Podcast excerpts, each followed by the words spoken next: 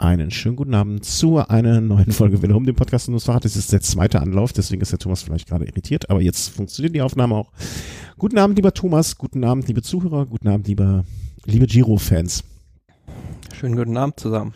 Äh, oder morgen, wenn ihr es jetzt morgens hört, ne, da müsst ihr auch immer dran denken. Bloß weil wir jetzt aufnehmen, heißt das ja nicht, dass ihr abends hört.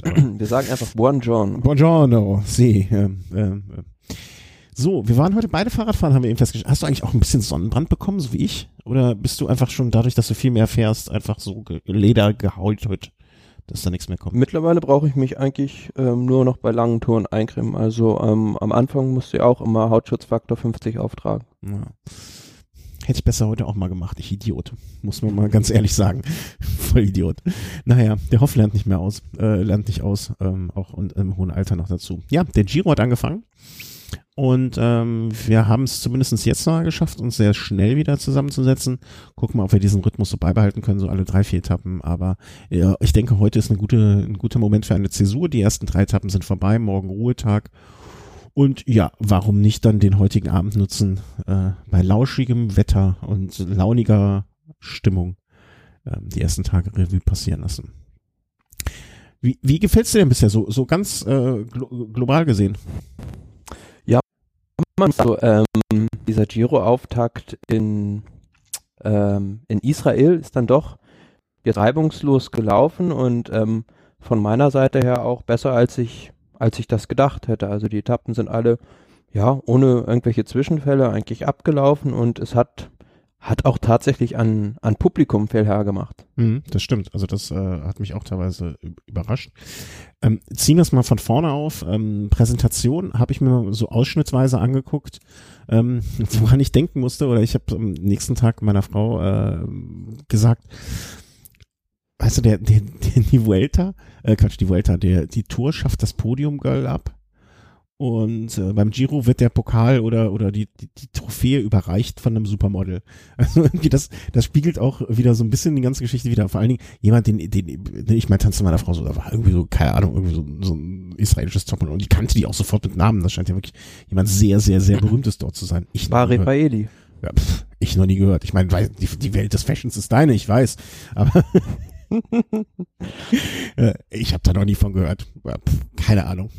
Also mir wurde dann noch gesagt, die war mal zusammen mit dem und dem. Ich, ja, keine Ahnung. Den Namen hatte ich, glaube ich, schon mal gehört, aber auch wieder vergessen. Naja. Ähm, aber wie hat's dir gefallen? Ich fand's äh, im besten Sinne unspektakulär irgendwie. Ja, es ist mal doch ähm, recht gut gemacht. Vor allem, wie man das von so einer Giro-Präsentation in den letzten Jahren auch schon gewohnt war sehr, sehr bunt, mit viel, viel Farbe, alles in irgendwie wurden da pink Konfetti geschossen und ähm, ja, wie du schon gesagt hast, die haben halt ähm, auf den weiblichen Faktor so ein bisschen gesetzt. Also ja. Bar Raffaeli hat da ähm, die Giro-Trophäe, äh, diese Trofeo Senza Fine, ähm, auf die Bühne gebracht und ähm, auch die, die Lieder-Trikots wurden da ähm, ja von einigen Damen präsentiert. Ja. Ob das sein muss, ob das noch zeitgemäß ist, nun ja, ich möchte das mal mit einem mehr als großen Fragezeichen versehen. Ja, wir haben ja bei der anderen Diskussion schon mal darüber geredet, dass so jedes Land da seine spezielle Kultur hat. Ja, genau. Und also ähm, sind die Italiener vielleicht noch ein bisschen anders und ich denke, da haben dann einfach die Israelis, die das dann ja mit organisiert haben, Anschluss genommen. Ja, ja, ja, auf jeden Fall. Also ich, ich weiß gar nicht, wie, wie inwieweit ähm, die die Israelis da überhaupt noch ein Mitspracherecht hatten, sage ich mal vorsichtig. Ne? Also äh, ich glaube auch, dass das natürlich ähm, ja dieser kulturelle Unterschied, ne, das das das ist immer eine sehr gute Erklärung dafür, ne, ob es nichtsdestotrotz man sich da vielleicht auch mal Gedanken in Italien machen muss. Aber ja, ich fand es jetzt zumindest erwähnenswert. Ähm, aber ansonsten, ne, auch viele Fahrer mit Kameras dabei gewesen und so weiter. Auf den, also das wird halt immer, äh, immer, ich will nicht sagen immer größer, weil es war jetzt nicht so, dass da 100.000 Leute waren. Ne, aber der, dieser Event wird meiner Meinung nach immer wichtiger oder zumindestens auch als für die Selbstdarstellung der Teams, der Fahrer und so weiter ähm, genutzt. Und vor allem auch von der Region, also wo das jeweilige, hm. jeweilige, äh, ähm, die jeweilige Rundfahrt startet. Ja, ja, genau. Ja, also das äh, so, so Selbstpräsentation. Ähm, aber ich finde es gut, dass das insgesamt dann trotzdem aufgewertet wird und nicht nur irgendwie ein Aufgalopp der Fahrer ähm, ist und jeder mal sein Gesicht in die Kamera hält. Ähm, also kann man schon durchaus ähm, mit, mit dieser gewissen von mir angesprochenen Note als eine gelungene Veranstaltung betrachten. Kommen wir dann aber auch mal direkt zum ersten Zeitfahren und da muss, oder was heißt zum ersten Zeitfahren, zum, zum, zur ersten Etappe oder zum, zur ersten. Zum Auftaktzeitfahren, ja. Genau. Auftaktzeitfahren, das war das richtige Wort. Ähm, ich muss ja sagen, meine Befürchtung ist das falsche Wort, sondern meine Gedanken, wie werden die Straßen sein? Wird es eng? Wird es kur wird es, ne, also wie, wie stellt sich das dar? Es war jetzt deutlich weniger schlimm als gedacht vorher, ne? Das waren ja auch teilweise zweispurige innerstädtische Autobahnen schon fast. Das schon, aber ähm, dadurch, dass die Straßen oft sehr breit waren, hatte es, es hat es dazu verleitet, ähm, durch die meisten Kurven sehr schnell zu fahren und teilweise auch ohne zu bremsen. Also trotzdem hat man gesehen, nehmen die Fahrer da sehr, sehr viel Risiko. Und ja, da gab es dann auch einige, die dann bei der Streckenbesichtigung schon zu viel Risiko genommen haben. Ja. Ja, genau. Ne? Also äh, Causa Froome, also ne, wir haben uns schon vorher überlegt, also, im ersten Moment, als ich das gehört habe, äh, ne, also Froome war bei Streckenbesichtigung gestürzt. Im Prinzip ähm, hat er, das ist ihm ein ähnlich, äh, ne, also link, es war eine Rechtskurve, glaube ich, ne? Rechtskurve zu schnell ran. Und was ich ähm, interessant fand, hast du gehört, äh, du hast das Video wahrscheinlich auch mehr als einmal gesehen, mhm. dass das Rad als solches unfassbar laut war. Ist dir das auch aufgefallen? Also ich fand irgendwie, das, das hat so, also schon beim Anfahren darauf, dass das Rad unheimlich, ähm, Resonanzkörper unheimlich vibriert hat und sehr, sehr laut war. Weißt du, was, weißt, was ich meine? Also, Meinst du das Scheibenrad? Ja, irgendwie das ganze, die, das ganze System, also er, äh, als er da ankam, das, das donnerte förmlich oder, oder das, das Vibrieren mm. oder so, fand ich, ähm, also war mir in Düsseldorf jetzt nicht so aufgefallen, aber da waren vielleicht auch mehr Zuschauer, ähm, die das Ganze dann aufgefangen haben oder wo sich, wo sich das verloren hat, ein bisschen. Ne? Da habe ich auch bei der Streckenbesichtigung ein paar Fahrer schon ähm, gesehen und äh, da war mir, war mir das nicht so bewusst, ähm, aber da also sehr laut und er ist einfach in der Rechtskurve mehr oder weniger ungebremst fast geradeaus gefahren und dann ins Rutschen gekommen und äh, auf der Straße gelandet. Und das sah, sah nicht schick aus. Klar, aber mir ist immer noch ein Rätsel, wie man mit solcher Erfahrung auch diese Kurve so anfahren kann. Also das ist ja im völlig falschen Winkel angefahren. Also man konnte schon beim Einfahren sehen, der kann diese Kurve niemals ja. heile durchfahren. Also das war und ist dann dementsprechend auch ähm, dann noch im, im Zaun, im Absperrgitter gelandet. Ja, also es war, würdest, war es eine 90 Grad Rechtskurve? Also fast schon, ne? Also 90 vielleicht. Ja, fast, vielleicht fast eine 90 Grad Kurve. Es und geht davor, glaube ich, auch noch ein bisschen bergab. Ja, und er ist einfach auf der rechten Seite, also an der Kurveninnenseite, mit sehr hoher Geschwindigkeit, also so, so einen engen Radius kann man gar nicht fahren. Ne? Und anstatt dass er auf der linken Seite und dann in einen weiten Bogen reinfährt, um auch noch Geschwindigkeit vielleicht mitzunehmen, hat er sich völlig versteuert, also einfach vielleicht gepennt, nicht aufgepasst und ist äh, abgerasselt. Ähm, ja, ich, ich habe das Video, glaube ich, aber erst das erste Mal gesehen nach dem Zeitfahren. Ne, deswegen mhm. hatte ich äh, nur so mitbekommen, okay, Froome gestürzt, wusste aber nicht wirklich, wie schlimm es ist und so weiter. Und ähm, ja. Aber ich glaube, im, im Rennen sind auch in dieser Kurve keine weiteren Stürze passiert. Okay, das so genau habe ich das nicht verfolgt, aber das war einfach gepennt, ne? Also einfach komplett unkonzentriert. Ja, oder? eigene Schuld, also kann man ja. nicht anders sagen. Ja, eigene, ne, also wer weiß, äh, vielleicht Froome wird ja oftmals mehr als genug äh, nachgesagt, dass er fremdgesteuert fährt und so weiter. Vielleicht hat auch einfach hinten jemand gepennt und ihm die Kurve nicht angesagt. Würde mich jetzt auch fast nicht wundern. Ja, aber du musst, man muss ja selbst gerade ausgucken und ja, sehen, ja, Kurve kommt. ja, vielleicht verlässt er sich so sehr auf andere. Dass, ne? Du meinst, vielleicht hat er in dem Moment auf sein Tacho geguckt. Ja, geguckt, ne, gleich bergab irgendwie, oh, 70, cool, und super, und so ein riesiger Puls, und hat dann, äh, äh, Straße zu Ende, bang. Ne? Also, wenn das gesagt hat, so oder so, ähm, keine, keine Glanztat von Frumi. Und ähm, da hätte es auch jetzt, ne, also nach der Erfahrung von Düsseldorf letztes Jahr, da hätte es auch schnell vorbei sein können.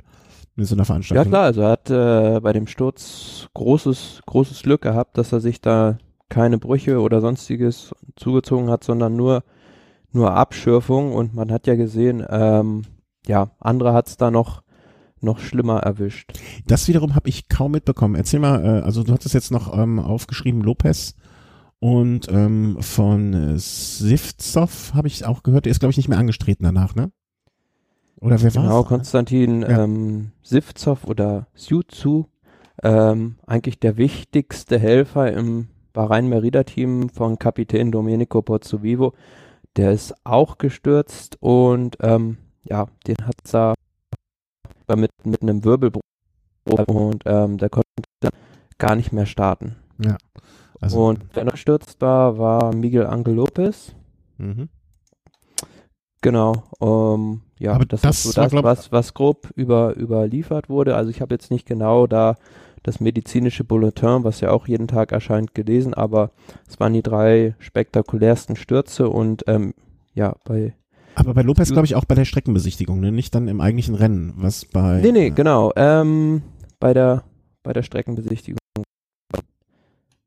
Wir haben manchmal so Aussetzer. Ich weiß nicht, ich hoffe, das ist nicht auf der Aufnahme drauf, aber ähm, falls doch, dann bitte ich das zu entschuldigen, äh, weil du scheinst aber in der Spur ganz normal anzukommen. Nun ja, Okay. Also ich habe gerade nur noch mal geguckt bei Suzu, also er hat sich einen Nackenwirbel auch gebrochen. ja, das war so eine ganz unschöne Geschichte.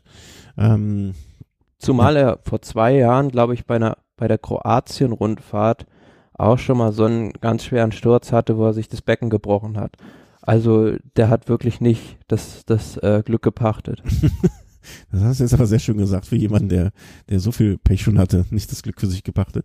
Ähm, ja, Ja, aber, das ist schade auch für die Mannschaft. Er war also bei den Vorbereitungsrennen auch richtig, richtig gut in Form. Und ähm, wenn du halt nur noch mit acht Fahrern starten darfst, dann dir dein wichtigster Berghelfer fehlt, dann ist das natürlich ein herber Rückschlag. Ja. definitiv.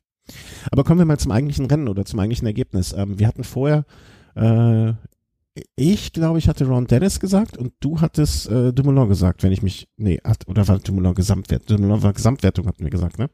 Wir haben Ähm, uns beide, glaube ich, auf Dennis festgelegt. und lag jetzt nicht ganz falsch, ähm, weil wir, glaube ich, nicht damit gerechnet haben, dass ähm, Dumoulin äh, so, naja, sagen wir, riskant in die Geschichte reinge reingeht, aber dass es schon so krachen lässt. Also das war ja nicht, ne? Also ja, aber ich fand gar nicht mal, dass er so viel Risiko genommen hat. Also ähm, er war ich einfach denke gut, nicht. ne? An dem Der, Tag, auch also sagen. ja, er war einfach ähm, überragend. Also ähm, kann man nicht anders sagen und wird halt auch von Jahr zu Jahr auch noch im Zeitfahren immer besser. Und das hat man da eindrucksvoll auf dieser Strecke auch gesehen. Und man hat ja gesehen, es ist eine Strecke, die nicht nur jetzt den reinen Zeitfahrern liegt, sondern auch den Bergfahrern, weil sehr viele Anstiege drin waren. Ja. Das sieht man ja auch an der, ähm, an, an, wie soll man sagen, also ein Pozzo Vivo, der ja wahrscheinlich auch nicht ein Einzelner, den man jetzt nicht so als klassischen Zeitfahrer sehen würde, ne, der dann auf Platz 10 reingekommen ist zum Beispiel. Oder wen haben wir ja noch, äh, ähm, äh, Thibaut Pinot auf Platz 16 und so. Also das war, Na gut, das ist schon ein guter Zeitfahrer, aber Pinot? das, was du angesprochen hast, dass Pozzo Vivo ähm, beispielsweise schneller als Chris Froome ist in einem Ja. Zeitfahren, das hätte ich nicht gedacht, dass ich das in meinem Leben noch miterlebe. aber äh, da, sagen wir mal so, da möchten wir jetzt aber mal den Sturz noch so ein bisschen, also ich, ich, ich würde sagen, der hat ihn vielleicht auch, äh, also Chris Froome war glaube ich mit 40 Sekunden, 30 Sekunden, 20, 24, 37 Sekunden. ja, 37 Rückstand am Sekunden, ne? Ähm, Ja. Was auf gib- ähm, neun Kilometern schon sehr, sehr viel ist. Also gut. Ja, ja, aber gib ihm mal die Hälfte davon für den Sturz. Also da, da so ganz, äh, also so sehr er gerne seinen Kopf ausschalten möchte. Also ich glaube, die zehn Sekunden, die Pozzo Vivo da rausgeholt hat, die schiebe ich mal auf den Sturz. Aber nichtsdestotrotz hättest du vorher gesagt, äh, hättest du mir vorher gesagt, dass äh, Maximilian Schachmann 16 Sekunden auf Chris Froome rausnimmt. Da hätte ich auch nicht viel Geld drauf gewettet. Ja, und äh, bei Schachmann denke ich, wäre sogar noch mehr drin gewesen. Es war vielleicht ein bisschen seiner ja, Unerfahrenheit noch geschuldet, dass er da so schnell das Rennen angegangen ist. Also ich glaube, er war bei der ersten Zwischenzeit mit Tom Dumoulin zusammen der schnellste, hat dann aber hinten raus, ja, im zweiten welligen Teil noch 21 Sekunden verloren. Also wenn er sich das vielleicht ein bisschen besser eingeteilt hätte, ähnlich wie ein Viktor Kampanatz, der da auch ja, ein bisschen langsamer unterwegs war als die beiden bei der ersten Zwischenzeit, aber hinten raus noch aufgedreht hat, dann wäre sogar vielleicht noch mehr drin gewesen. Ja, aber 24 da aller Ehren wert. Und ähm, ja, also er war, er ist an dem Tag ins äh, weiße Trikot gefahren äh, mit dieser Leistung und äh, das vor allen Dingen hatte mir noch ein ähm, der gleiche Hörer, Sebastian, der mir oder uns äh, nur die Geschichte äh, von dem Fahrer, der untergetaucht war, berichtet hat nochmal. Ähm, der meinte noch, Maximilian Schachmann würde nicht starten, weil der, der scheint bei der Tour de Alps noch mächtig gestürzt zu sein auch. Maximilian Schachmann. Ja. Ähm, nee, der ist doch ähm, die gar nicht gefahren. Also ist doch den Flash Ballon, soweit ich weiß, Echt? gefahren. Okay, dann war das eine Komp Ich dachte, dass, äh, dass die Meldung des Sturzes dann äh, nur falsch war oder beziehungsweise der Stimmenverletzung. Okay, streichen Nö, wir das ist, einfach, äh, streichen wir das Flash Ballon, Lüttich und dann den Giro jetzt gefahren. dann streichen wir diese Bemerkung komplett aus dem äh, äh, Protokoll. Ähm, ja, aber um nochmal darauf vielleicht zurückzukommen, also wollte ich, ja. wenn man mal guckt, Platz 8, Platz 9, Maximilian Schachmann sechs Sekunden vor Toni Martin und vielleicht war das ja jetzt auch so, ja, eine kleine Übergabe des Staffelstabes zwischen diesen beiden Zeitfahrern in Deutschland. Meinst du schon? Mm, ja, Toni Martin, ja jetzt. Toni Martin ist 33, ne? Also der hat jetzt, okay, man muss andererseits natürlich sagen, der hat jetzt schon zehn Jahre auf dem Buckel, ne? Zehn Jahre auf höchstem Niveau gefahren, ähm, mit nicht gerade wenig äh, Renntagen auch jeweils, ne? Also der ist ja, also gehört ja zu den Vielfahrern. Ja, also ich sehe mal im letzten Jahr, okay, 80 Tage. Aber ähm, meinst du, das ist schon der Fall? Ich, ich, äh, also das jetzt ein ähm, ähm, Schachmann. Na gut, man muss ja fairerweise auch sagen, es war keine Strecke, die Toni Martin liegt. Also es war ein Hügel drin ja. und äh, es war sehr kurvig und er mag es ja, wenn er da einen dicken Gang beschleunigen kann und lange geradeaus fahren kann am besten. Ja, der wäre echt so der perfekte Kandidat. Erinnerst du dich, früher gab es bei der Olympiade noch das Vierer-Mannschaftszeitfahren 100 Kilometer. Genau. Ne? Also wo man wirklich einfach nur Kopf runter und einfach 100 Kilometer flach treten. Stell dir mal vor, so ein, ja, Team, so. so ein Team mit Toni. So, da, da, hättest du ihn auch alleine starten lassen können. Ja, Toni Martin, äh, Jan Ulrich, wen hätten wir da noch äh, an deutschen? Cancellara. Cancellara und äh, Indurain. Ja. Was die, was die da hin, hätten hinlegen können. Ne? Ja. Ach, schade, dass solche Sachen. Also ich finde so ein 100 Kilometer Zeitfahren flach, also, stelle ich mir schon interessant vor. Also wirklich dann, äh, ja. Ich würde da gerne, ich, ich würde auch mal gerne so ein Vierer-Zeitfahren machen. Vielleicht müssen wir das mal als Event an, an, anmelden oder so. Irgendwie. Hätte ich schon Bock zu. Ab, abgestreckte Straße, flach 100 Kilometer zu viert. Also drei, die vorne ja. Tempo machen und ich, die hinten, der hinten dran hängt. So ungefähr. Nein, aber kommen wir zurück zum Thema. Ähm, Schachmann, ich glaube noch nicht, dass das die Staffelüberstabübergabe war. Ähm, das war aber. Na, man wird es dann ja vielleicht auch dann bei der Zeitfahrmeisterschaft jetzt sehen. Ende Juni, wenn dann beide da am Start stehen sollten. Ich glaube, es ist wieder in Einhausen, glaube ich. Ähm, ja, wer sich dann da durchsetzt. Aber auf jeden Fall ähm, ähm, zeigt der Trend bei Schachmann ganz, ganz weit nach oben. Ja. Und äh, er scheint auch bei Quickstep sehr, sehr glücklich zu sein und ähm, äh, ja. Ja, ein paar Fahrer, die wir aber jetzt vielleicht nochmal herausheben müssen bei dem Zeitfahren. Simon Yates, eigentlich auch ein reiner Kletterspezialist, der gar keine Zeit fahren mag, wird siebter mit nur 20 Sekunden Rückstand.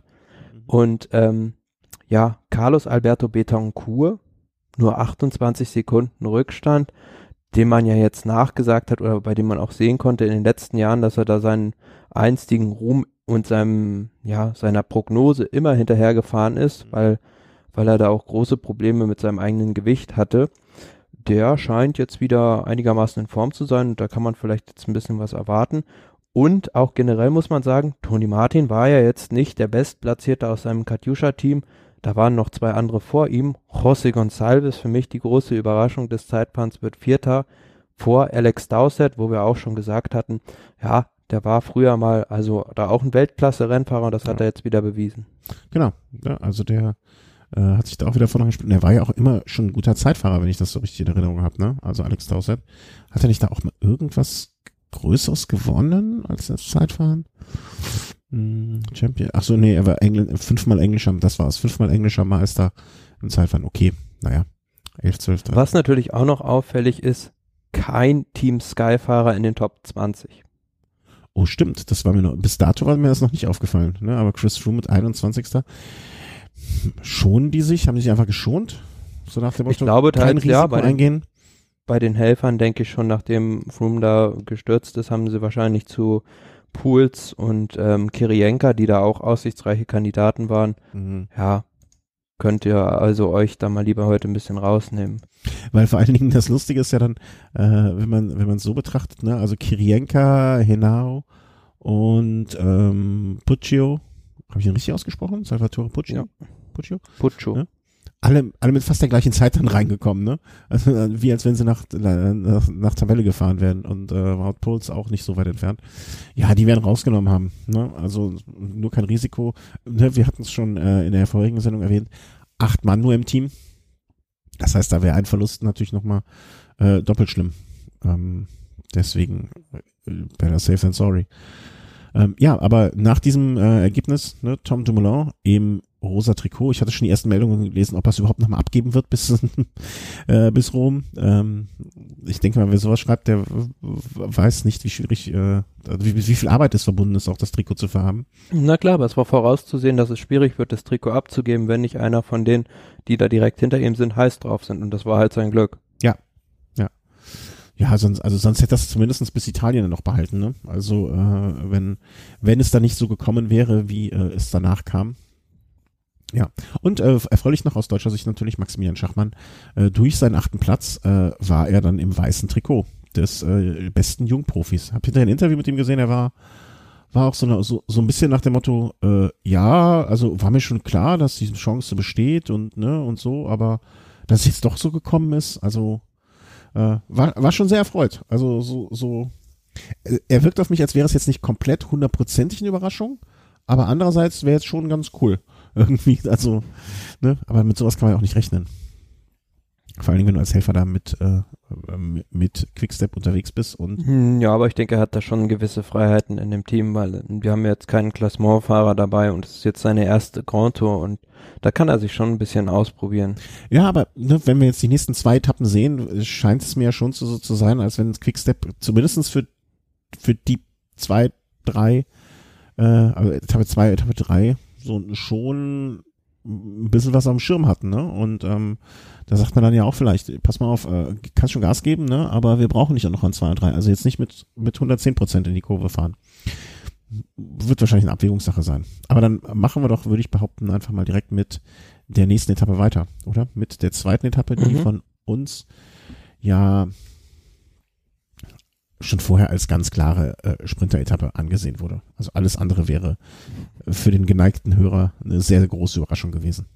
Ja, da muss man kein großer Prophet sein, ähm, was da zu Israel ganz gut passt, um da vorherzusehen, dass, dass das ein Massensprint wird. Ja, und äh, so Also man hatte da noch so eine Bergwertung halt eingebaut, ähm, kann ich wieder gar nicht aussprechen, Shikrom Yauf, ähm, um da zumindest das Trikot zu vergeben. Ja. Aber ansonsten kamen sie wirklich alle. Ähm, hab ich, ist mir gar nicht aufgefallen. Ich weiß gar nicht, wenn das King of Mountain Trikot, ähm, wer sich die drei Punkte da gesehen, ah, okay, Enrico Barbin, um vor zum wegzugreifen hat, ist da. Ja, ist äh, eine ganz lustige, äh, ganz lustige Geschichte, kommen wir aber später nochmal zu. Ja. Okay, also wie äh, schon erwartet, ne, das, das übliche Spiel Ausreißer, ähm, die sich dann die Punkte unterwegs teilen und am Ende kam es dann zur Sprintankunft. Und wie wir, also wir haben es ja für Etappe zwei und drei schon vorausgesagt, ne? Wind spielt eine Rolle, Sprintankunft und Wind am Meer entlang.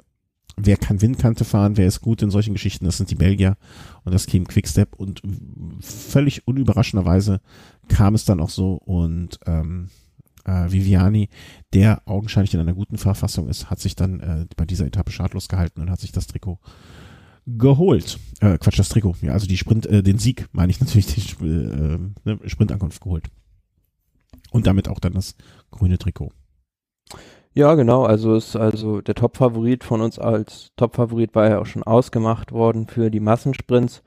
Und ähm, ja, gut, der Sprint war aber vielleicht auch nicht so ganz nach Plan gelaufen für Quickstep, weil ähm, ja, Viviani war da zwar in einer guten Position, wurde dann aber kurz vorm Ziel so ein bisschen von diesem Angriff von Jakub Mareczko aus dem Billet-Team da überrascht und ähm, hätte der Mareczko seinen Antritt da vielleicht ja, ein bisschen besser getimt, hätte das auch anders ausgehen können. Ja. Aber am Ende, ja, Viviani einfach mit seiner, mit seiner Klasse gegen, gegen die Sprinterkonkurrenz ähm, hat er da leichtes Spiel gehabt. Ja, und äh, hat sich da den Etappensieg geholt. Auch äh, bezeichnet, die ersten vier sind alle äh, Italiener gewesen. Äh, die ersten fünf. Ne? Also äh, der Sprint ist eine ausgem äh, ausgemacht. Ein Ire war dabei.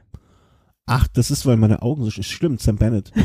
Ich habe nur die Flaggen gesehen, aber ich bin wieder so blind. Na, es ist schon orange und nicht rot. Ja, jetzt sehe ich es auch, aber ich habe die, ne, also so, äh, aber schwierig. Nee, aber klar, also ich habe ja nicht auf die Namen geachtet, aber stimmt, Sam Bennett ist natürlich äh, ihre, der sollte ja dann zum, äh, am heutigen Tag auch nochmal eine Rolle spielen. Ähm, der ja auch damals mal, äh, der Chris hat ihn als sehr, sehr freundlich und nett äh, mal tituliert. Also äh, bei einem Interview, was er uns gegeben hat.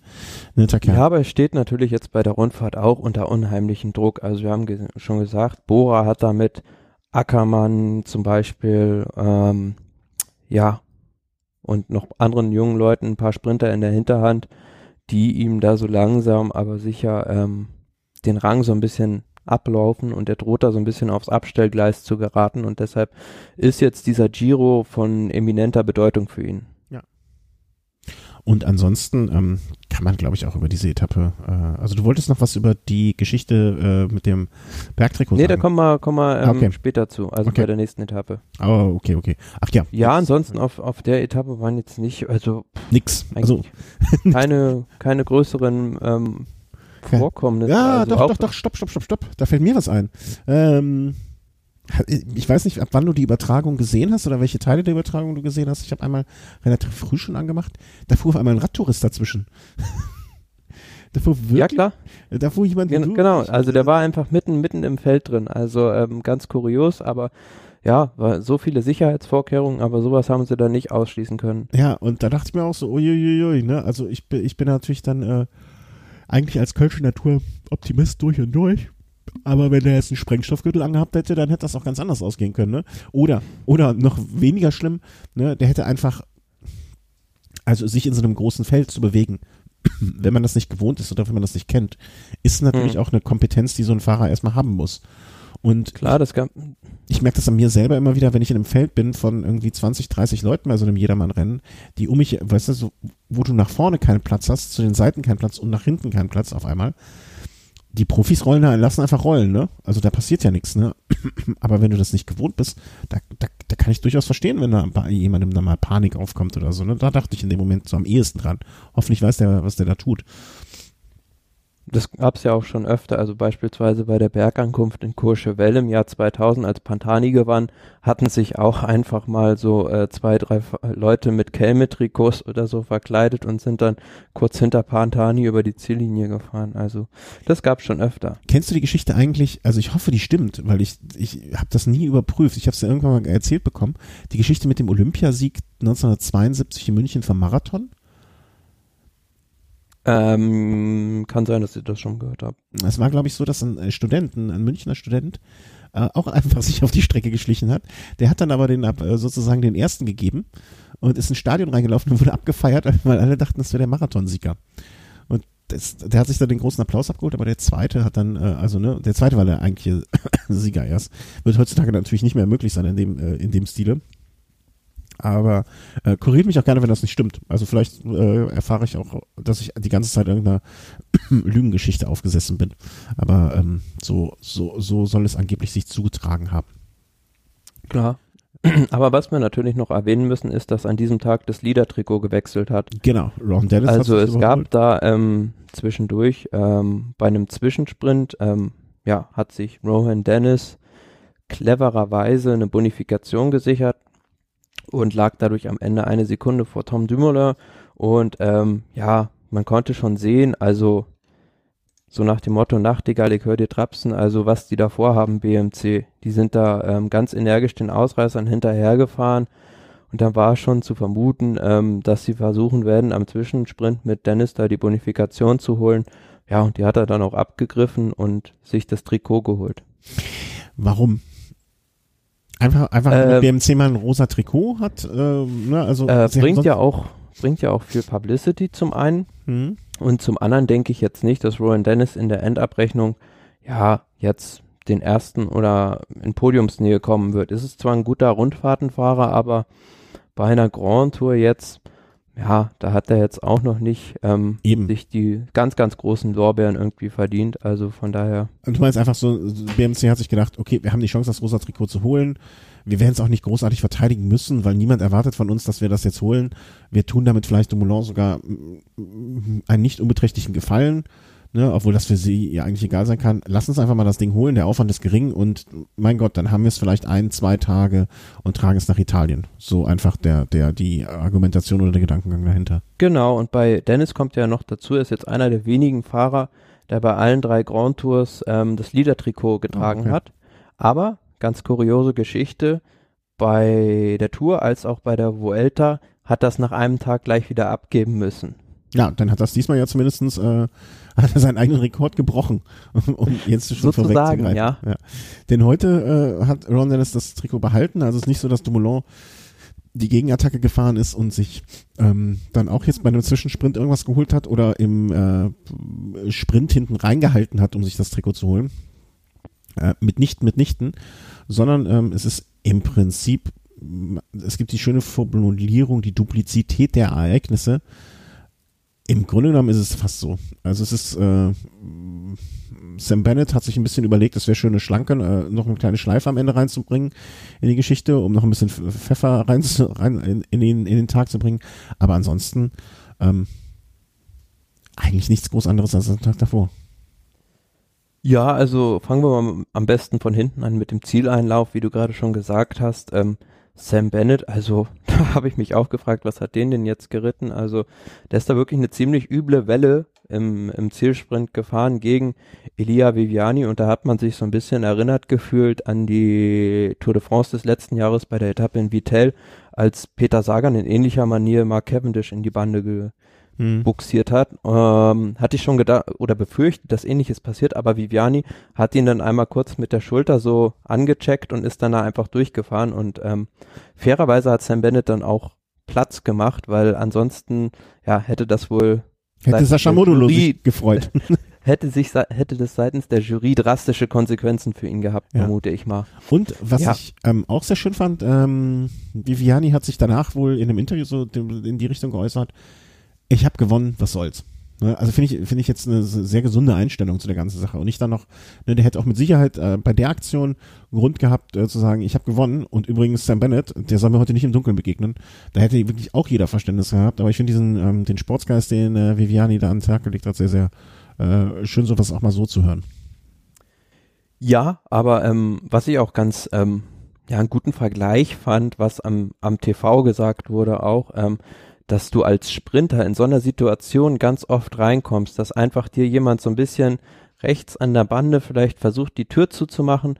Und es hat halt im letzten Jahr Peter Sagan bei Cavendish auch gemacht, aber ein Cavendish in Hochform, wie ein Viviani jetzt, mhm. der wäre da einfach durchgefahren. Mhm, das, ja. das ist halt bei Cavendish nicht mehr der Fall, dass er diese diese super Form noch hat. Und von daher kann es auch so ein bisschen die Ursache dafür sein, woraus dieser Unfall damals resultiert ist. Ja, ja, ja. Oder auch nicht mehr, selbst wenn es nicht die Form ist, aber mit, so, so ein Grübeln einsetzt, ne, was ja dann auch vielleicht äh, zu Klar, und wir sagen wir sagen es ja immer wieder, also diese Sprinter unter sich, also so ein Sprint hat ja eigene Gesetze und die Sprinter kennen, kennen die Regeln und ähm, die Gesetze, was sie machen können, was sie nicht machen können und die meisten, 99 Prozent der Sprinter halten sich ja auch daran, es sei denn, du hast mal so jemanden wie Abdu Shaparov dabei. Aber ähm, problematisch wird's halt immer nur, wenn ähm, ja ein Klassementfahrer oder halt ein anderer Nicht-Sprinter versucht da einzugreifen, dann entsteht Chaos. Aber die Sprinter unter sich, die, die wissen schon, was sie sich erlauben können. Mhm. Ja, und ähm, es führte jetzt auch, gab jetzt auch keine Strafe oder sonst etwas.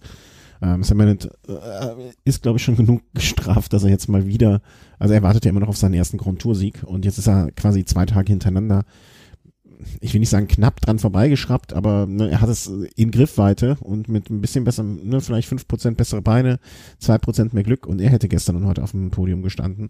Aber Viviani ist einfach in dieser äh, Verfassung gerade und in dieser Form ich will nicht sagen unschlagbar. Ähm, er wird mit Sicherheit nicht jede Sprint-Etappe gewinnen, aber zumindestens der, mit dem sich alle da zu messen haben.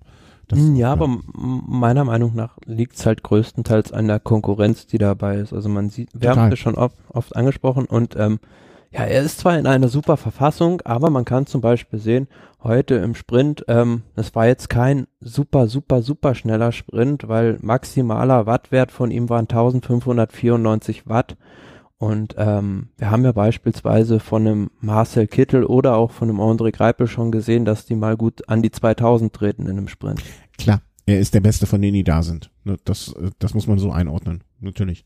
Ne, also er wäre mit der, mit auch mit der Form, die er jetzt hat, oder vielleicht besser, wäre mit Sicherheit bei, bei, bei der Tour kein Aspirant auf einen Sieg. Das muss man wirklich sagen.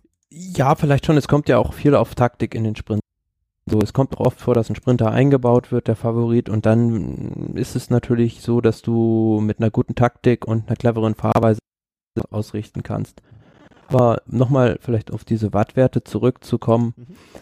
wer sich dafür interessiert, ähm, auf dem Twitter-Kanal kann ich vielleicht empfehlen von Velon. Das ist so, ähm, ja, ein Bündnis der Fahrervereinigung. Die publizieren da immer ähm, ganz spannend nach jeder Etappe eigentlich die Wattwerte und ähm, da kann man das immer ganz gut nachlesen, was da so gefahren wurde. Äh, äh ich werde den Twitter-Account, das ist WLONCC, ne? Genau. Werden wir an der Stelle auch mal unter der Folge verlinken, dass ihr dann äh, direkt wisst, wovon der Thomas hier gesprochen hat. Das war mir auch noch unbekannt, aber auch ich lerne gerne dazu. Da steht zum Beispiel, dass heute, ähm, wer war es, ähm, Topspeed 64,9, Power 819 im Schnitt, Maximum Power 1443 von äh, Viviani. Ah, okay. Ja, also ganz interessant. Äh, wer auf Zahlen steht, der möge sich diesen, äh, der möge diesem Account folgen. Und ja, und um dazu. die Etappe nochmal so vielleicht von hinten aufzurollen, dann komme ich jetzt auch dazu, die Geschichte zu erzählen, die genau. ich vorhin zu der Bergwertung erzählen wollte. Ähm, es gab drei Ausreißer, Marco Frapporti aus dem Team Androni Giocattoli, Guillaume Bauvin von der Israel Cycling Akademie und ähm, jeden besagten Enrico Barbin, der momentan auch in diesem äh, wunderschönen Bergtrikot unterwegs ist. Und zwischendurch war es dann wohl so, dass ähm, man muss dazu sagen, ähm, Bovin ist äh, Kanadier und äh, Frapporti und Barbin, zwei Italiener, der Bovin wohl ähm, ja versucht hat, jede Wertung abzugreifen und das hat den beiden Italienern so gar nicht gepasst. Und dann haben sie einfach beschlossen, bei der letzten, ähm, ja, an der Bergwertung halt, ähm, zu sagen, ähm, nee, mein, Fre mein Freund, das, äh, das, so das geht, lassen wir dir so, so nicht durchgehen. Und dann haben sie halt mit ihm Katz und Maus gespielt und einer nach dem anderen hat attackiert. Ähm, ja, er kann ja nicht jedem hinterher springen und so haben sie ihm dann die Suppe versalzen. Dadurch nach wie vor Enrico Barbin jetzt im Bergtrikot. Ja, genau. Äh, mit fünf Punkten vor Frapporti, der äh, heute sich auch Punkte eingeheimst hat ähm, und drei Punkte hat vor dem besagten Kanadier Buivin und ähm, Ballerini, Ballerini, was für ein schöner Name, Davide Ballerini, wie ein Gedicht, äh, auf dem vierten Rang in dieser Wertung. Ja, und äh, wie es nicht anders äh, zu erwarten war, hat sich an der Gesamtwertung äh, nichts geändert. Ich sehe gerade nur Victor, also wenn man sich jetzt so die Gesamtwertung anguckt, Victor Kampenerz, der Kampenerz. Dritte war, Kampenerz, äh, ist von Rang 3 auf Rang 15 zurückgefallen. Was ja klar, passiert? ich glaube, der ist ähm, mit Rückstand angekommen. Also ähm, ja, die Etappe war halt auch, ja, sie war ja nicht einfach. Wie gesagt, wir haben es ja vorher schon angesprochen. Es geht da ja von 800 Meter dann wieder auf 27 Meter. Nur zwischendurch sind sie ja durch die Wüste Negev gefahren, eigentlich fast die komplette Etappe über. Ähm, und da ging es eigentlich nur rauf und runter. Also es war richtig hügelig und Tom Dumoulin, der hat hinterher in einem Interview auch gesagt, es war so ziemlich die anstrengendste ähm, Flachetappe, die jemals gefahren ist. Weil es einfach massiven Rückenwind, ne? Also genau, das war extrem schnell, vor allem das Finale, weil der Wind halt von Rücken, von hinten kam und das war ja vielleicht für die Zuschauer jetzt ein bisschen schade, weil man hätte sich dann vielleicht doch an der an, ein oder anderen Stelle äh, gewünscht, dass der Wind dann nicht von hinten, sondern vielleicht mal so von der Seite so ein bisschen kommt, mhm. dass da vielleicht die ein oder andere Mannschaft sich mal aus dem Fenster lehnt und da so eine Windkante aufmacht vielleicht. Aber das war halt nicht möglich bei den Windverhältnissen. Gab es, glaube ich, nur einmal zwischendurch ganz kurz eine Situation, wo das Feld auseinandergerissen wurde, aber es dann auch wieder, wie von dir beschrieben, aufgrund des Windes wieder eingefangen wurde. Ja, und das äh, war dann die dritte Etappe, also die dritte Etappe in Israel. Insgesamt, wie ich finde, ein äh, ganz geglücktes Wagnis, was da eingegangen wurde und ähm, wo man nichts, nichts dran deuteln kann. Also denke, man kann das Ganze erst äh, schlussendlich richtig beurteilen, wenn man weiß, äh, wie der Transfer rüber gelaufen ist jetzt, ne, weil das ist jetzt, glaube ich, nochmal so eine, ähm, wie soll man sagen, so ein Flaschenhals, ne? Kommen alle gut rüber, kommt das ganze Material rüber und so weiter und so fort. Aber das sollte heutzutage auch kein großes Problem sein. Und äh, dann können sie am Dienstag, morgen Ruhetag, ähm, äh, dann auf Sizilien äh, weiterfahren. Hoffentlich alle. Ja, das wollen wir doch hoffen, dass da alle wieder am Start sind und ähm, genau, dann geht's geht's bei den nächsten Etappen da weiter. Ja, lass uns vielleicht mal so einen Blick. Äh, wir hatten, wir haben schon grob so geplant, dann am nächsten Donnerstag wieder aufzuzeichnen. Das heißt, das wären dann die Etappen 4, äh, 5 und 6, äh, die dort stattfinden werden. Ähm, auf Sizilien äh, am Dienstag, den 8. Mai ist das die Etappe von Catanaia nach Caltagirone. Catania, ja. Ja, äh, übrigens an dieser Stelle möchte ich kurz erwähnen, ähm, wer noch nicht, also wir haben ja äh, mal ein, eingerichtet ähm, unseren Kalender, was ein einfacher Google-Kalender ist, aber wo wir unsere Sendungen immer eintragen. Das habe ich für heute vergessen, äh, fällt mir gerade an dieser Stelle ein. Aber da habe ich alle Etappen eingetragen und zwar mit was du mir noch in der letzten Sekunde erklärst, mit den Sternewertungen und dann noch immer einer kurzen Beschreibung der Etappe. Das heißt, wenn ihr dann morgens in euren Kalender guckt, seht ihr immer, was an dem Tag noch passieren wird. Nur für die, die es interessiert. Also einfach den Kalender dann, ähm, der bei uns rechts auf der Seite ist, äh, abonnieren und dann äh, läuft's. Behaupte ich mal. So, ähm, wellige Etappe, ne, würde ich jetzt, äh, könnte, könnte was für Ausreißer sein. Ähm, ja, also ist jetzt, also ich finde es schon, also wenn ich mir jetzt das Profil hier so angucke, es geht eigentlich den ganzen Tag, das ist so ein bisschen so ein Mini-Haifischgebiss. Also mhm. Es geht eigentlich nur rauf und runter, aber gibt nur zwei Bergwertungen, die kategorisiert sind, aber man fährt dann immer von 700 auf 500, dann wieder auf 600, 500, 700 und zum Ziel rauf, ja, zwischen Kilometer, sagen wir jetzt mal 19 vor Ziel bis bis zum Ziel eigentlich geht's eigentlich kontinuierlich mit einer kleinen Abfahrt und einem Flachstück drin berghoch. Ja. Und also, es ist jetzt also, ich denke, es wird schon schwierig jetzt für die, für die reinrassigen Sprinter da das unter sich auszufechten. Das glaube ich auch nicht. Ich glaube auch nicht, dass das ein, ähm, dass das ein Spr ich, ähm, ich glaube, also es wird jetzt nicht so eine so eine typische ähm, Valverde-Ankunft äh, werden. Ne? Also es ist jetzt immer noch kein Ardennen-Klassiker da. Aber ähm, so ein Fahrer wie, hm, wen hatte ich? Ich glaube so ein Yates zum Beispiel, ähm, kann ich mir da sehr, sehr gut vorstellen. Ne, ich glaube, ähm, für den ist es noch zu leicht. Das ist noch zu leicht? Okay. War jetzt mein erster Gedanke. Äh, warten wir mal. Ich glaube schon, dass da vielleicht ein Fahrer noch wie, ja, vielleicht, ja, ein Belletti zum Beispiel oder auch vielleicht ein Sam Bennett noch, wenn er, wenn er ein gutes Bein hat oder ein Sparagli, dass die da vorne ankommen könnten. Es kommt halt immer darauf an, wie die Etappe ausgefahren wird. Ja, ja, klar. Ja, aber das, äh, ich, ich bin gespannt, weil in, in, die Frage ist doch immer, wie, wie, was wir schon oft gesagt hatten, ne, wie wird der Ruhetag angenommen von den Fahrern, ne? Also wie gut verträgt man das? Die, die immer fahren müssen, also ne, die am Ruhetag dann auch fahren oder auch länger fahren, ne, wie kriegen die das hin morgen mit dem ganzen Transport und so weiter? Ähm, sind wir mal gespannt. Aber ich finde grundsätzlich, äh, dass das eine interessante Etappe werden kann. Es kann aber auch echt sein, dass es total öde wird und die am Ende dann einen Bergsprint aus und dann gegeneinander fahren werden. Ähm, ja, die Fahrer machen's. Ne, und da warten wir einfach mal ab, was da geben wird. Das ist die Etappe Nummer, äh, warte mal, wo habe ich denn jetzt das Fenster? Vier. Vier. Genau, und Etappe, jetzt, jetzt finde ich meinen eigenen Kalender nicht mehr. Mann, Mann, Mann. Äh, Etappe Nummer fünf ist dann die Etappe nicht hoch zum Ätna. Die kommt nämlich am Tag danach. Von Agrigento nach Santa Ninfa. Genau. Valle de Belice. Sehr schön hast du das gesagt.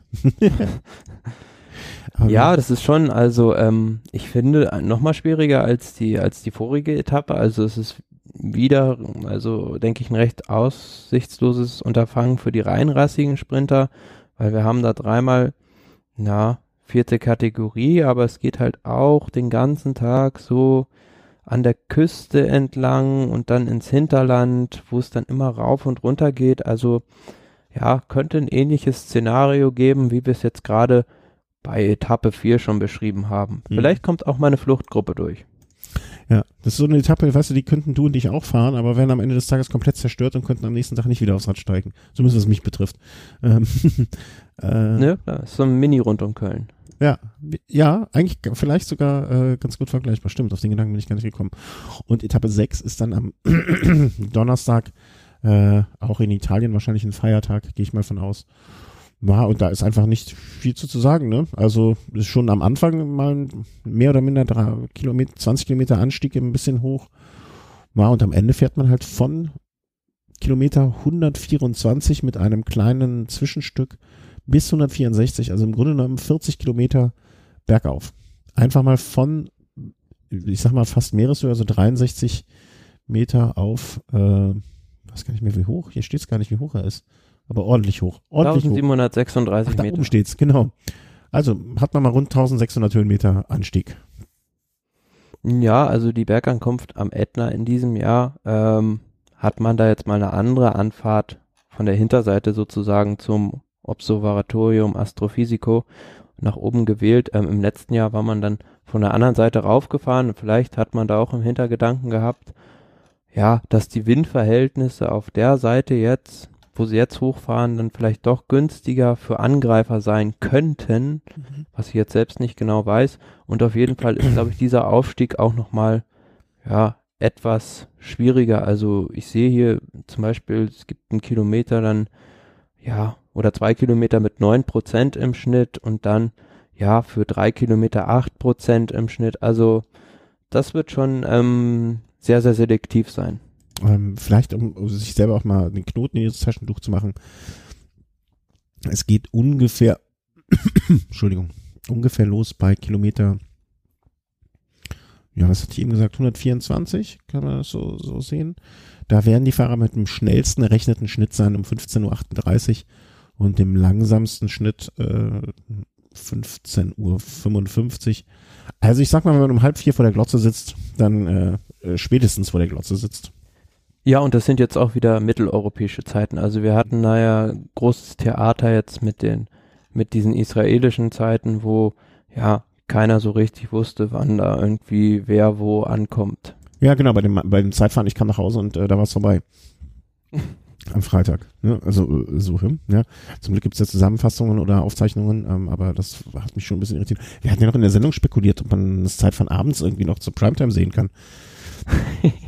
Dem war natürlich nicht so. Nein, bei weitem nicht. Da war der Kuchen längst gegessen. Ja, da war der Kuchen schon halb verdaut, behaupte ich einfach mal. So, musste kurz husten. Ja, also ich sag mal so, wenn man 15.30 Uhr äh, vor der, vom Fernseher sitzt, dann macht man mit Sicherheit wenig falsch.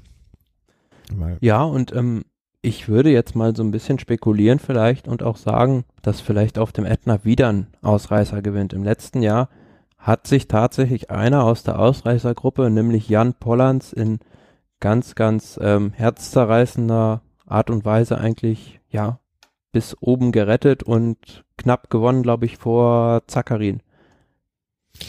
Ich, äh, nee, ich glaube, dass, ähm, dass einer von denen, die wir auf dem Podium sehen werden, gewinnt. Ich habe eine Ahnung, die möchte ich aber noch nicht erwähnen. Ich habe ich hab zwei Theorien. Und zwar gibt es einmal äh, eine Mannschaft äh, namens äh, Orica Scott, die mit zwei Kapitänen ähm, zum dort äh, am Start sind.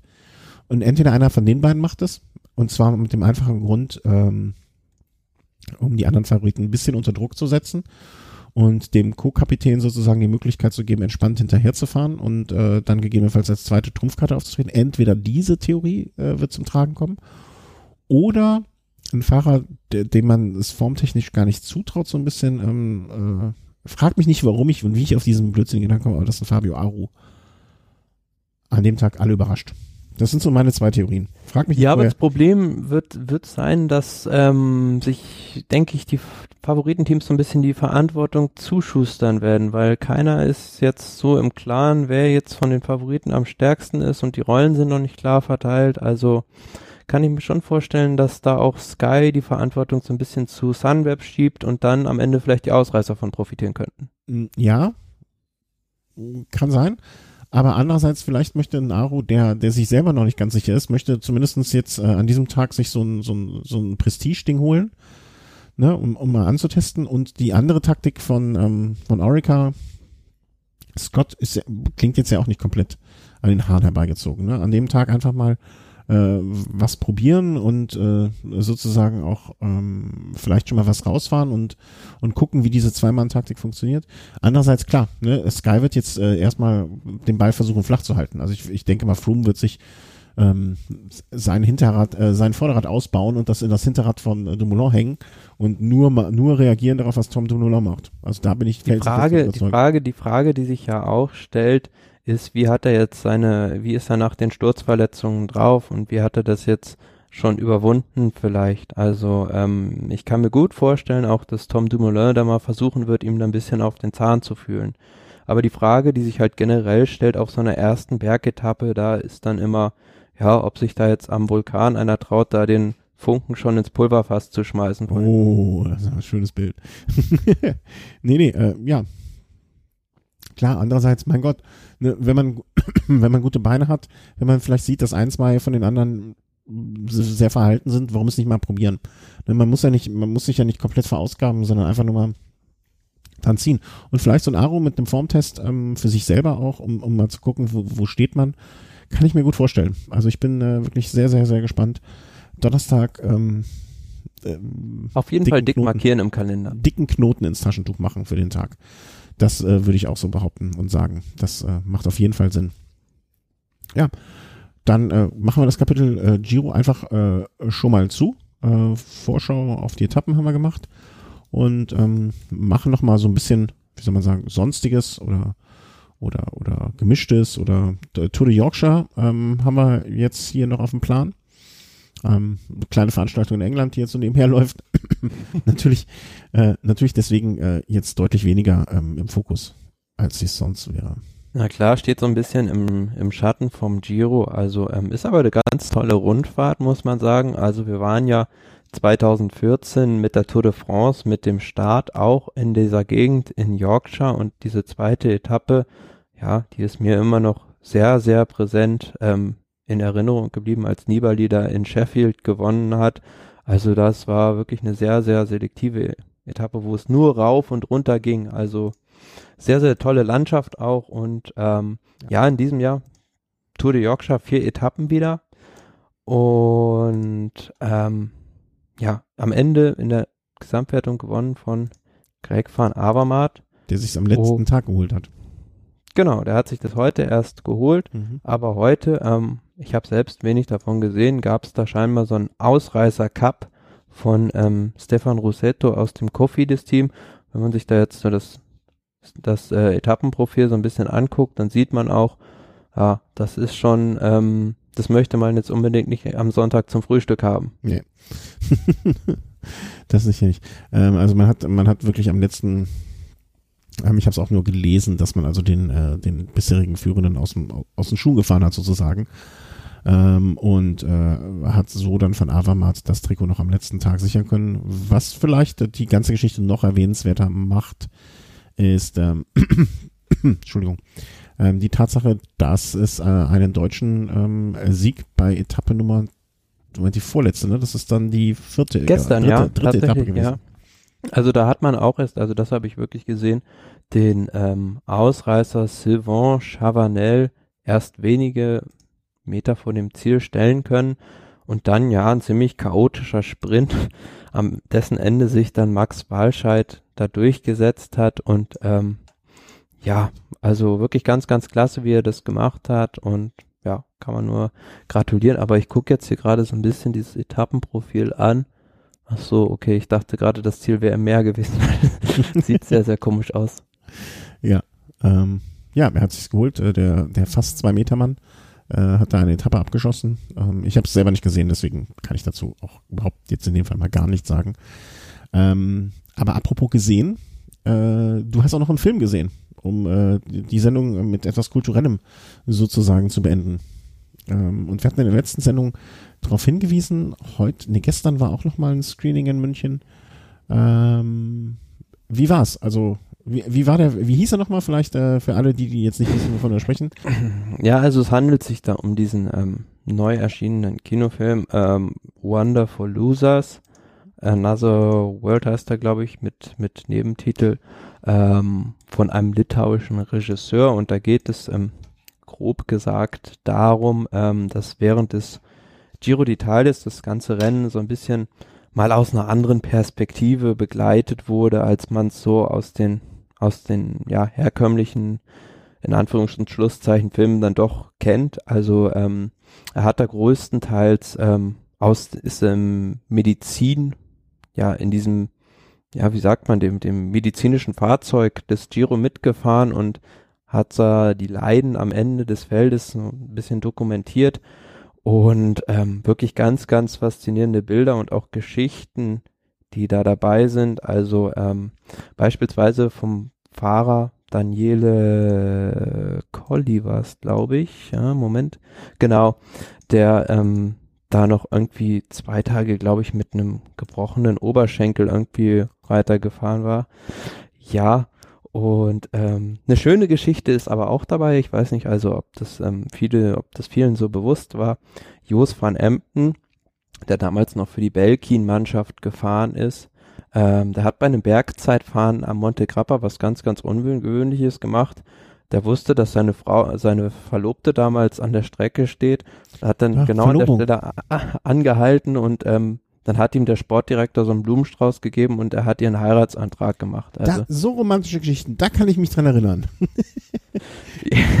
ja, also das sieht man ja jetzt auch nicht so oft und ähm, das Team hat da hat da ähm, auch voll mitgemacht, ja und das war schon mussten alle so ein bisschen im Kino dann auch äh, halt schmunzeln bei dieser bei dieser Szene.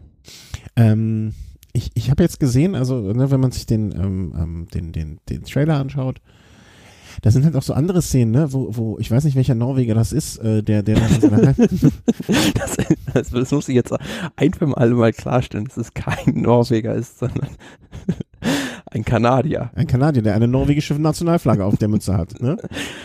Äh, genau, es handelt sich dabei um Swain Tuft. Ähm, Ah, okay.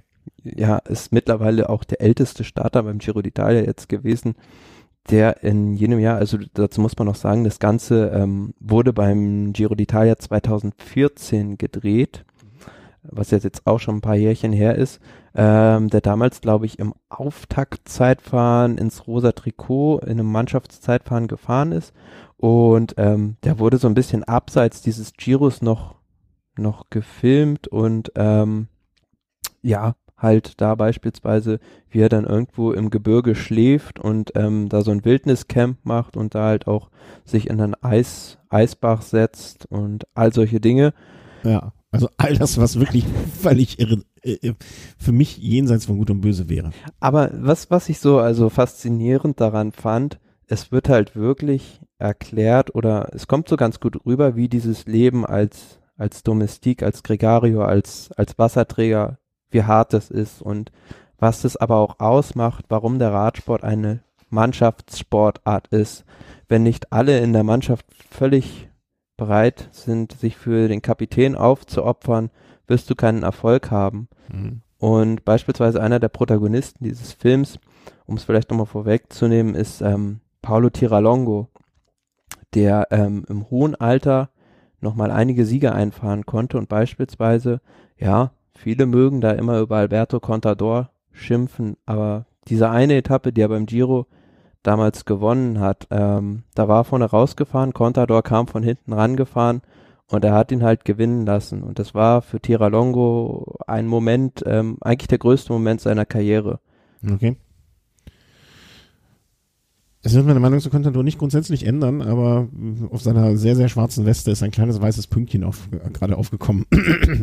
ähm, welche, äh, weißt du, hat man da irgendwas gesagt, wann dieser Film möglicherweise nochmal woanders gezeigt wird oder wie, wie das weitere Programm davon aussieht? Äh, wurde da äh, was gesagt? Mm, Zu dem Film selbst wurde jetzt eigentlich wenig gesagt. Also es wurde halt nur angekündigt, dass, dass der Film da jetzt ähm, auf diesem Doc, also diesem Dokumentationsfestival hier in München jetzt einige Male dann auch zu sehen ist und ähm, wie genau der aber woanders zur Verfügung gestellt wird, das ist ja bleibt jetzt noch so ein bisschen im Verborgenen. Ähm, andere Frage noch. äh, äh, Ich, ich, stelle mir jetzt das Publikum vor, wie, äh, weiß nicht, wie viele Leute da im Kino waren. Äh, 250 absolute Fahrradnerds. Warst du? Ähm, nee, dem war, war leider nicht so. Also es ist halt so bei so einem Dokumentationsfestival, dass halt, ja, die Leute halt mh, bunt gestreut sind. Also da waren jetzt auch, und das war also vielleicht ein kleiner Kritikpunkt an dem Film, ein bisschen mehr Erklärung hätte halt nicht geschadet, weil es war halt jetzt nicht so irgendwie ein Intro da, wir sind jetzt hier irgendwie beim Giro d'Italia und ähm, ja, ähm, wie funktioniert überhaupt der Radsport? Also wenn du dich jetzt als Laie da reinsetzt, dann hättest du wahrscheinlich viele Zusammenhänge überhaupt gar nicht verstanden. Warum passiert da jetzt dies und das? Also da, da ist beispielsweise ja so dieser, dieser Klassiker Höllentor, was man immer sagt von Pepe Dankwart, doch erklärender. Das hätte ich mir, hätte ich mir da schon, schon noch mehr gewünscht. Aber wenn ich das ähm, vielleicht als Entschuldigung oder als Erklärung vielleicht, äh, ich kenne mich in dieser Szene überhaupt nicht aus. Null. Kein Plan. Nichts. Aber es gibt zumindestens, ich habe gerade mal gerade geguckt, ne, so nebenher, ob es vielleicht irgendwie eine Berichterstattung über den Film auch gab oder gibt. Und es gibt auf der Seite äh, www.docfest-münchen.de gibt's für diesen Film sozusagen ein, eine, eine Kurzbeschreibung. Und ähm, die finde ich eigentlich ganz gut. Also da, da sind so in zwei, ähm, zwei, also die Medien berichten nie über die Fahrer, die als 100 ins Ziel kommen, aber für ihre Kapitäne 40 Wasserflaschen und 10 Sandwiches getragen haben. Man sieht sie am Medizinfahrzeug angelehnt, stehen, ihre Trikots zerrissen, ihre Ellbogen blutig, aufgeben, keine Chance, die Teamkollegen brauchen sie noch. Sie sind bekannt als die Domestiken, ihre Aufgabe, dem Leader-Windschatten zu bieten, Ausweise zu verfolgen und den Spund anzufahren. Ähm, also weißt du, da vielleicht, vielleicht ist das da so mhm. üblich, dass man einfach so ein Programm hat, ne? Oder irgendwie sowas. Ähm, und da ist das halt einigermaßen erklärt, worum es geht oder wann, wo. Klar, ne, dass das nicht, dass das der Giro ist, steht hier auch nicht. Aber, ähm, äh, aber ist auch nicht meine Welt. Also, ne, die, naja, klar, aber was ich auch nochmal hervorheben möchte. Aber Entschuldigung, so ein Satz noch, da sehe ich gerade, wie Tafs in diesem Eissee sitzt. Und da wird mir, also ich krieg direkt eine, äh, ich weiß gar nicht, was ich kriege. Uah. Ja, klar, also er guckt dann auch so ein bisschen grimmig und äh, verständlich. Ja, aber absolut. Also da, da wäre wär über, wär ich über Jahre erfroren, erfrierend.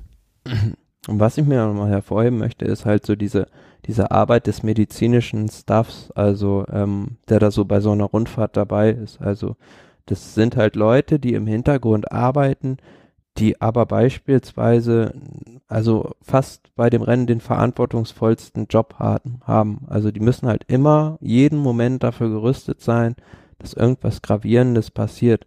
Und da wird ja auch beispielsweise so gezeigt, was die halt jeden Morgen wirklich checken müssen. Wir haben alles Mögliche an ähm, Notfallmedikamenten und ähm, Belebungsinstrumenten wieder dabei. Hm. Oh Gottes Willen. Ja, also äh, ich habe es gerade gesehen. Am kommenden Donnerstag läuft der nochmal um 15.20 Uhr. Guckt einfach mal, ich werde die Seite auch noch verlinken. Ähm, vom Dogfest. Äh, wenn euch das interessiert, wenn er, wie ich, also wenn es hier in Köln wäre, wäre es für mich gar keine Frage, äh, dass ich da hingehen würde. Und äh, du hast meiner Meinung nach es jetzt auch so. Äh, zumindest hättest du es mir, wenn es in meiner Stadt wäre, äh, schmackhaft gemacht. Und wenn ihr in der Nähe von München wohnt, lebt oder ähm, Lust darauf habt, könnt ihr den Film noch am kommenden Donnerstag, den 10.05. um 15.30 Uhr, also angenehme Zeit, im City 2 äh, sehen. Ich, ich, ich habe von einem anderen Podcast, da hat äh, jemand immer empfohlen, geht, wenn es heiß ist, ins Kino. Es ist klimatisiert, es ist entspannt, es ist schön. Ähm, ne, macht das. Also wenn ihr Donnerstag nicht habt. Und ist es ist nicht Donnerstag auch Vatertag, dieses komische. Genau, Donnerstag ja. ist meiner Meinung nach auch Feiertag. Also ähm, mit den Jungs, mit dem Bollerwagen in das Kino. Was kann es Schöneres geben? ja. Super. Dann, äh, du bist morgen nochmal im Kino auch. Ähm, das ist dann der Film äh, Time Trial. Time Trial. Äh, David Miller, ne? War das? Genau. Ja, äh, dafür viel Spaß. Bin auch da gespannt, äh, was du zu berichten hast. Und freue mich jetzt einfach mal morgen Ruhetag und dann auf die nächsten drei Etappen. Ja, es wird mit Sicherheit jetzt also schon mal zumindest so eine Grundordnung in der Gesamtwertung dann hergestellt werden. Und da werden wir beim nächsten Mal schon schlauer sein, wer da so ein bisschen ausgesiebt wurde, vielleicht auch von den Giro-Favoriten. Genau. Und werden das dann am Donnerstag, so der Plan im Moment, alles richtig einordnen, sodass ihr es am Freitagmorgen auf dem Weg zur Arbeit vielleicht schon hören könnt. Alles klar. Vielen Dank für eure Unterstützung. In jeglicher Hinsicht immer wieder. Das äh, sage ich jetzt heute mal nur kurz, äh, damit die Folge heute noch online geht und beim nächsten Mal vielleicht wieder ausführlicher. Tschüss. Tschüss.